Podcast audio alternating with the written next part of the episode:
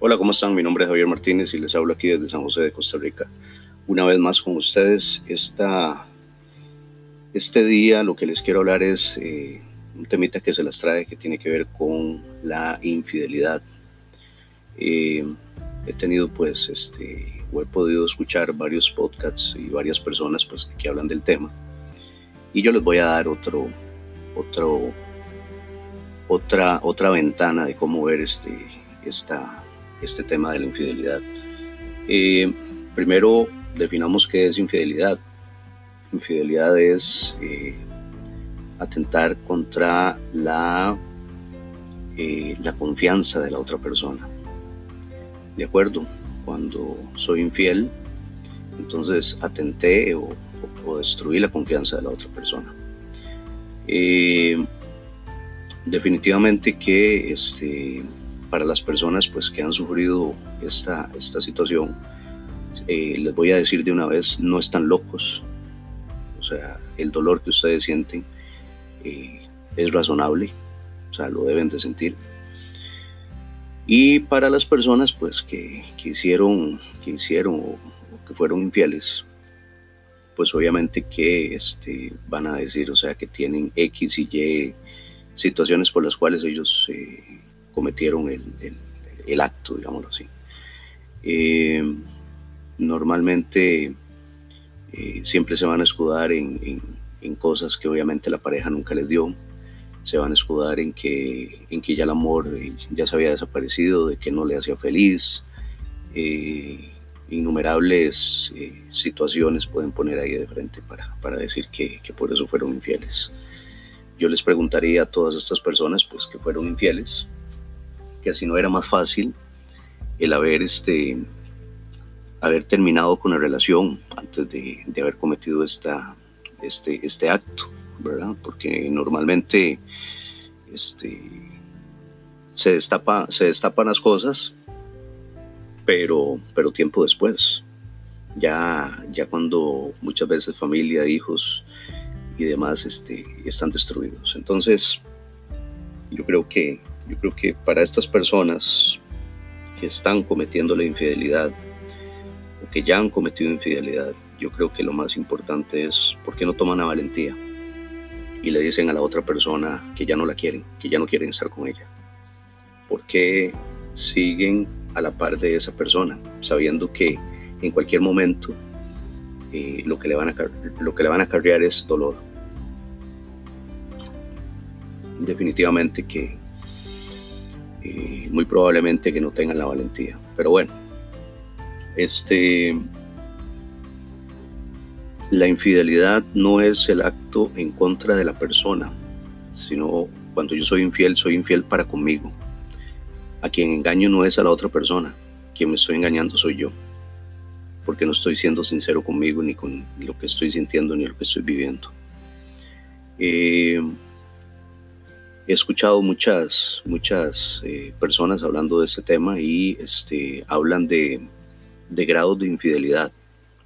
Como que el grado más alto, después hay un grado medio y el más bajito, ¿verdad? Eso es como decir, este, eh, o sea, me disculpan si no, no, no tienen este concepto, pero para mí una persona que, que se roba un confeti es capaz de robarse un banco. El que roba, roba el que es infiel es infiel, punto. Si yo le preguntara a ustedes, mujeres, eh, ¿qué es para ustedes eh, ser infiel? Muy probablemente la mayoría daría con lo que les voy a decir. La infidelidad eh, solo es el hecho de poder enviar mensajes, ya sea por, por redes sociales, vía WhatsApp, vía Facebook, solo el hecho de estarse comunicando o teniéndose contacto con esa otra persona, para ustedes eso ya es un acto de infidelidad. Para ustedes un acto de infidelidad puede ser también eh, voltear eh, uno como hombre y ver a otra mujer o desearla. Eh, tener alguna compañera en el trabajo, pues que obviamente ya se pasó de, ese compañerismo y, y, sino que ya se están mensajeando y ya se están diciendo buenos días, cómo amaneciste el día de hoy y esto y lo otro. Yo creo que en ese tema de la infidelidad eh, tiene que ver mucho lo que es la comunicación o la falta de ella, más bien. porque este, muchas veces eh, la mujer asume que el hombre tiene que saber lo que les pasa por la cabeza. Eh, tenemos que saber lo que ellas están sintiendo sin que ellas nos digan una palabra. ¿Y por qué no nosotros también creer que este, ellas tienen que saber cuáles son este, nuestras necesidades? Pero yo les pregunto a ambas partes, ¿se han sentado y le han dicho a la persona que, no se sienten bien en la relación? ¿Les han dicho a la persona que, esas conductas pues este, les están haciendo sentir mal? Y si su respuesta es no, pues deberían de empezar por ahí. Y si su respuesta es sí, mi pregunta sería, ¿para qué siguen entonces en esa relación? Podría decir, bueno, es que no es tan fácil. Eh, tenemos hijos, tenemos, eh, eh, tenemos un proyecto, digamos, un trabajo, tenemos una empresa, pero ¿qué vale más? ¿Su felicidad o su infelicidad de estar en una relación de la cual ya no quieren estar? Y ya están dando pasos agigantados hacia, hacia hacerles ya infieles a estas personas. Yo creo que lo más sano sería tomar esa valentía y decirle a esa persona que ya no quieren estar con ella y seguir adelante con sus vidas. Pero normalmente eh, no tienen ese valor. Eh, normalmente cuando ya la otra persona se da cuenta, el que es infiel lo agarra y lo ataca y le dice, es que fue por tu culpa, es que usted a mí no me hacía feliz, es que usted a mí no me escuchaba, es que eh, aquella mujer me daba lo que usted no me dio, Y en muchas situaciones, vuelvo y repito, anteriormente a que cometieran ese acto, al que empezaran ya en esa situación, eh, buscaron hablarle a esa persona y decirle lo que estaban sintiendo hay algo importante. Eh, ahí, por ahí eh, escuché a una persona, creo que es un psicólogo, y decía, bueno, habría que analizar si, fue si solo fue una noche de pasión o si ya se está, se está planteando pues eh, esa persona irse a vivir con esa otra persona. Y yo decía, ok, yo creo que la, yo creo no, yo sé que la estructura vertebral de una, de una relación de pareja se llama confianza. Y cuando esa confianza se destruye, o sea, no queda ahí absolutamente nada. Muchas veces la gente tergiversa, o la sociedad, o como lo quieran llamar, o, muchas veces esos conceptos vienen de generación en generación, a veces por moral, a veces por religión, y tiene que ver con el perdonar pero muchas veces pegan la palabra perdonar con confianza y dicen yo ya perdoné a esa persona y vuelven con esa persona. Pero yo les pregunto a estas personas que han vivido ese grado o esa, o esa infidelidad, eh, ¿han podido confiar realmente? ¿Han podido dejar que esas personas sigan con sus vidas y seguir ustedes con sus vidas? Porque muchas veces se vive de nuevo con esa persona, pero se vive un infierno. ¿Por qué? Porque esa persona, aunque diga que perdonó, sí, perfectamente pudo haber perdonado, pero confiado, o sea, estamos hablando de enanos de diferentes cuentos. Yo le pregunto a la persona que, que recibió el daño, ¿cómo son tus días? ¿Cómo te sientes en el momento que esa persona sale por esa puerta? ¿Qué es lo que piensas? Estás totalmente en paz, estás totalmente seguro de que esa persona no está haciendo absolutamente nada. Y yo le preguntaría a esa persona que muchas veces vuelve por culpa a la relación, ¿cómo, cómo volvió a esa relación? ¿En qué estado volvió? Entregando las llaves de, su vida, diciéndole a la otra persona, haga de mí lo que usted quiera, porque yo con, con tal de estar con usted, yo dejo que usted haga conmigo, conmigo lo que usted quiera y muchas veces esas personas se ponen como, como un tapete, como una alfombra. Y estas otras personas les dicen de la forma en que, en que van a seguir vistiéndose, diciéndoles que cada cierto tiempo los tienen que estar llamando, Muchas veces cuando hay actividades sociales, de trabajo, demás, o sea, esa persona tiene que estarles mandando fotografías de dónde está en el lugar que está. Entonces pregunto yo, ¿eso es vida? ¿Eso es amor? Esa es, ese es el gran perdón que tuvieron. Yo, a título personal, yo no podría vivir así de esa forma. Y muchas veces, eh, ¿cuántas parejas, me pregunto yo, pueden estar viviendo en, esa, en ese tipo de relaciones totalmente tóxicas, totalmente de, de, imposición, de miedo? Preferiría vivir, mil veces conmigo mismo que vivir en ese, en ese estado, de esa forma. Eh, ¿Qué más les quería decir? Yo creo que en este tema no hay, no hay un grado de, infidelidad como tal. Yo creo que infidelidad es, infidelidad, punto. Yo pregunto, bueno, también pueden haber, pueden haber eh, contratos antes o empezar una relación donde ambas personas pues tienen su día libre, digámoslo así, y los dos llegan a un acuerdo de poder estar con, con otras personas, otras parejas, y volver de nuevo a sus casas como que si nada hubiera sucedido. Ya eso es diferente, pero ya hay un acuerdo, los dos hablaron, se dijeron lo que querían. Pero si hiciste un pacto de fidelidad, de solo estar con esa persona, y lo rompiste, ya estamos hablando de cosas totalmente diferentes. Eh, para la mujer, normalmente cuando una mujer se fija ya en otra persona, en una tercera persona, cognitivamente estamos hablando que esa persona ya dejó de amar a, a su pareja, digámoslo así. Ya ella se enganchó, se ligó emocionalmente de esa otra persona. Y eso es lo que muchas veces a nosotros los hombres nos cuesta entender. Y obviamente que me meto dentro del saco, obviamente soy hombre y muchas veces pensé así. Eh, para el hombre muchas veces el tener una relación sexual no, no significa el amar a esa persona, simple y llanamente fue como un deseo carnal.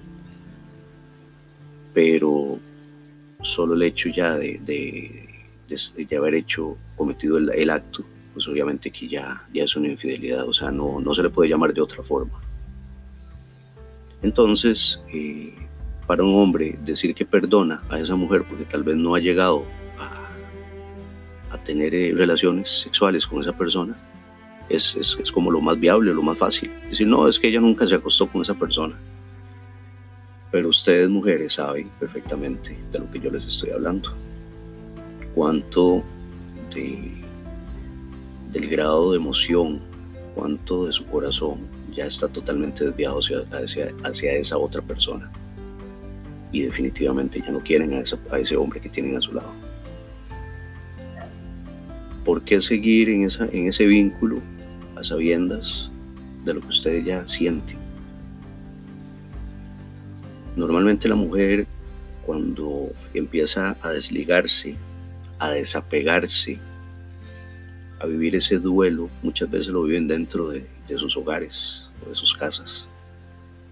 Esto es para que todos los hombres pongan las barbas en remojo,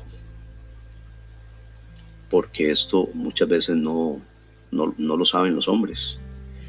Y normalmente una mujer, eh, cuando ya toma la decisión de, de irse de separarse, de divorciarse, normalmente ellas ya cumplieron su duelo. Cuando ellos ya dijeron, ya me voy de esta casa, eh, ya ellas ya tienen todo organizado, ya saben, en, o sea, ya tienen el trabajo, ya tienen, ya saben con quién van a dejar a sus hijos, ya tienen la casa, ya guardaron dinero, ya lo tienen absolutamente todo. Y en el momento que salen de esa puerta, es cuando ahí el hombre empieza su, crisis, su duelo, su separación. Y a veces esos hombres ven una semana o 15 días antes y dicen, pero qué raro, si yo la semana pasada tuve, tuve relaciones sexuales con ella. Para el hombre, chicas, normalmente todo lo medimos por, el sexo. Y creemos que, que aunque toda la relación fuera de la cama esté mal, pero si tenemos sexo todo está bien para nosotros. Pobrecitos nosotros, qué engañados que estamos. No entendemos que perfectamente una mujer puede tener necesidades fisiológicas, como lo es ir al baño a, a, orinar o a defecar. Igualmente puede tener ganas de tener sexo, pero nosotros los hombres confundimos el sexo con el amor. Creemos que una mujer cuando, cuando nos dio o tuvimos relaciones sexuales con esa mujer, o sea, ya esa mujer nos ama. Y señores, eso no es así ellas también tienen necesidades y ellas perfectamente pueden apartar el tema del amor o un tema de relación sexual, punto. Pero ¿cómo nos cuesta a nosotros entender eso? ¿Qué cosas más importantes tenemos que nosotros saber como hombres y ustedes también como mujeres? En que cuánto de esa relación donde ustedes ya están siendo infieles, donde ya tienen tal vez hasta años de estar eh, viviendo, conviviendo o estando con otra pareja, no se han ido de ese lugar, porque el pretexto que mayormente ponemos es por los hijos. Y yo pregunto, ¿qué ejemplo le estamos dando a nuestros hijos cuando ellos crezcan? Nosotros como hombres, ¿qué le estamos diciendo? que seamos infelices, que vivamos, que importa a la par de esa persona por, por, por ellos y dejamos nosotros de ser felices. O sea que cuando ellos crezcan van a tomar el mismo modelo. Van a ser infelices igual como, como lo somos nosotros por no tomar decisiones. Porque muchas veces no tomamos esas decisiones porque tenemos un miedo terrible a estar solos y preferimos el dolor que la nada.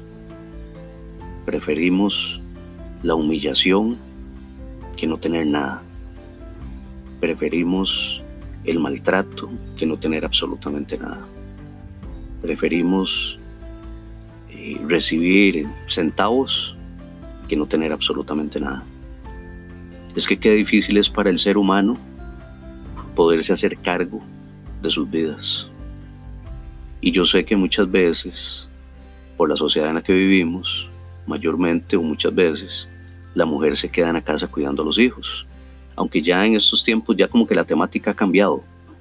Y ya ahora la mujer trabaja también.